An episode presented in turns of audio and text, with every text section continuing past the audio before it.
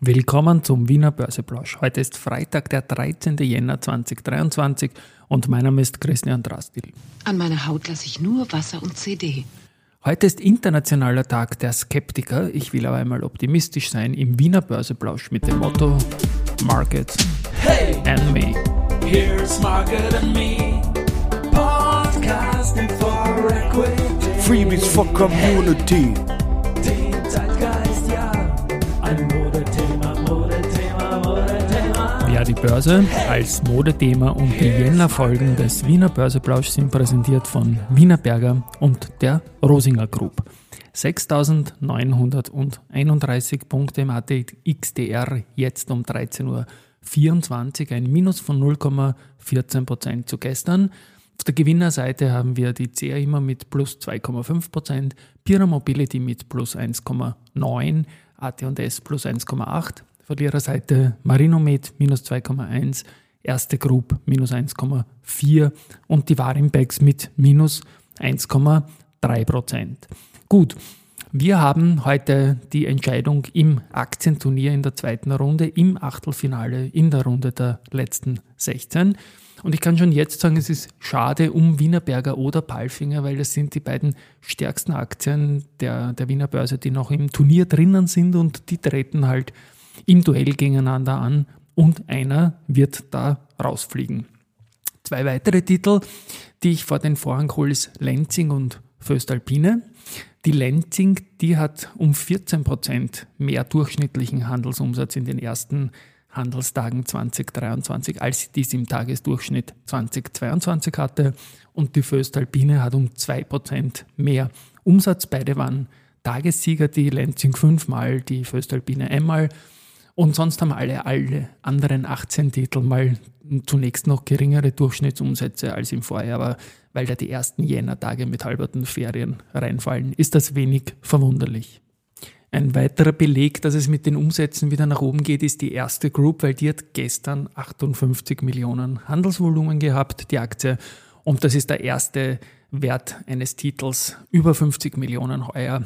Bis jetzt war auch die erste vorne mit 49,7 Millionen vom 4. Jänner, aber gestern, wie gesagt, von sich selbst überboten. Nummer 1 bei Wikifolio aus Österreichs Sicht waren viermal jeweils im Vorjahr OMV und RBI, nämlich jene Titel, die da das meiste Wikifolio-bezogene Handelsvolumen ausgelöst haben. Recherchiert hat das der Robert Gillinger vom Börsexpress. Danke auch dafür. Bei den Nachrichten heute haben wir die Polytech Group. Die kooperieren mit dem im Salzburg ansässigen Startup FlyNow Aviation. Da habe ich zuerst geglaubt, das ist eine FACC-Nachricht, aber nein, es ist eine Polytech-Nachricht. Und da geht es um automatisch fliegende elektrische Vertical Takeoff und Landing Fluggeräte. Äh, die, das ist das Können quasi von der FlyNow.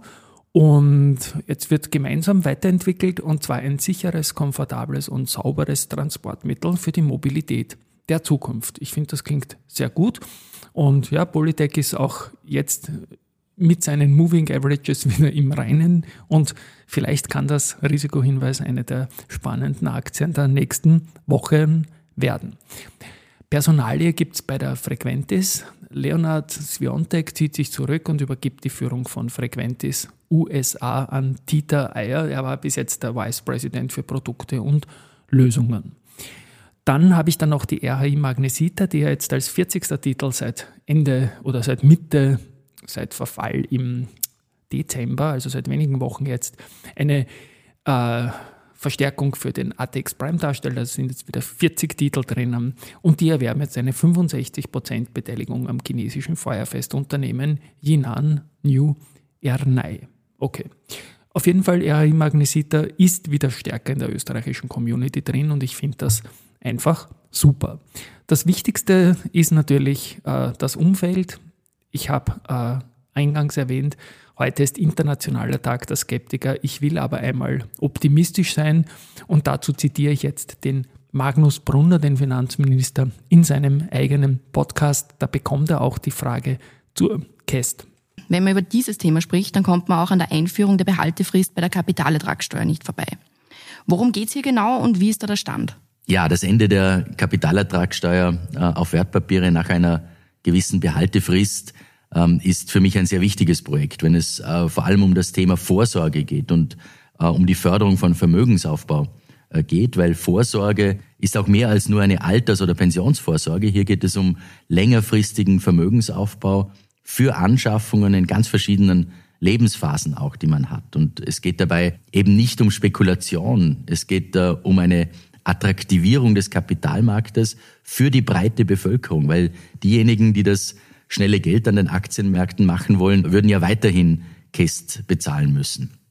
Und äh, ich bekomme hier unzählige Zuschriften auch aus unterschiedlichsten Bevölkerungsgruppen, Berufsgruppen. Erst kürzlich hat mir ein Polier beispielsweise geschrieben, dass er dringend hofft, äh, dass ich mich mit dieser Idee auch durchsetze, da er etwas Geld gespart hat und das gerne auch äh, anlegen würde, um sich äh, später auch etwas anschaffen zu können. Die Abschaffung hätte auch den Vorteil, dass Alternativen zu bisherigen Anlageformen wie etwa dem Sparbuch geschaffen werden, das aufgrund der Zinsentwicklung einfach nicht mehr so attraktiv und interessant ist wie früher. Und wie lang könnte eine solche Behaltefrist dann dauern? Ja, die Vorschläge von Expertinnen und Experten zur Dauer der Behaltefrist gehen von einem Jahr bis zu zehn Jahren. Ähm, jetzt ehrlicherweise sehe ich äh, mich eher bei einem Jahr als bei zehn Jahren, ähm, aber wir werden uns äh, sicher irgendwo äh, einigen können. Äh, hier kann man auch unterschiedliche Varianten diskutieren. Äh, da bin ich sehr offen. Wichtig ist, dass die Möglichkeit äh, für die persönliche Vorsorge auch entsprechend geschaffen wird. Und daher werde ich mich auch weiterhin dafür einsetzen, dass wir hier gemeinsam mit unserem Koalitionspartner auch weiterkommen. Nein, nein, das ist die Abspannmusik vom Podcast von Magnus Brunner.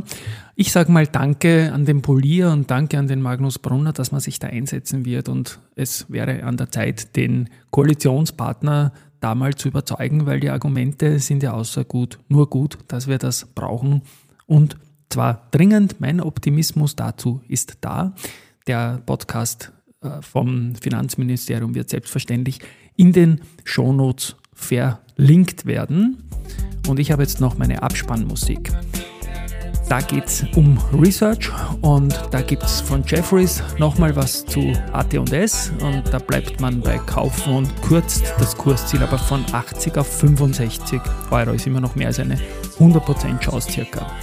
Deutsche Bank bestätigt das Hold-Rating für den Verbund und geht mit dem Kursziel von 77 auf 84 Euro. Und Campen stuft ja immer von neutral auf Kaufen hoch, geht mit dem Kursziel von 30 auf 32,5 Euro an. In der Abspannmusik,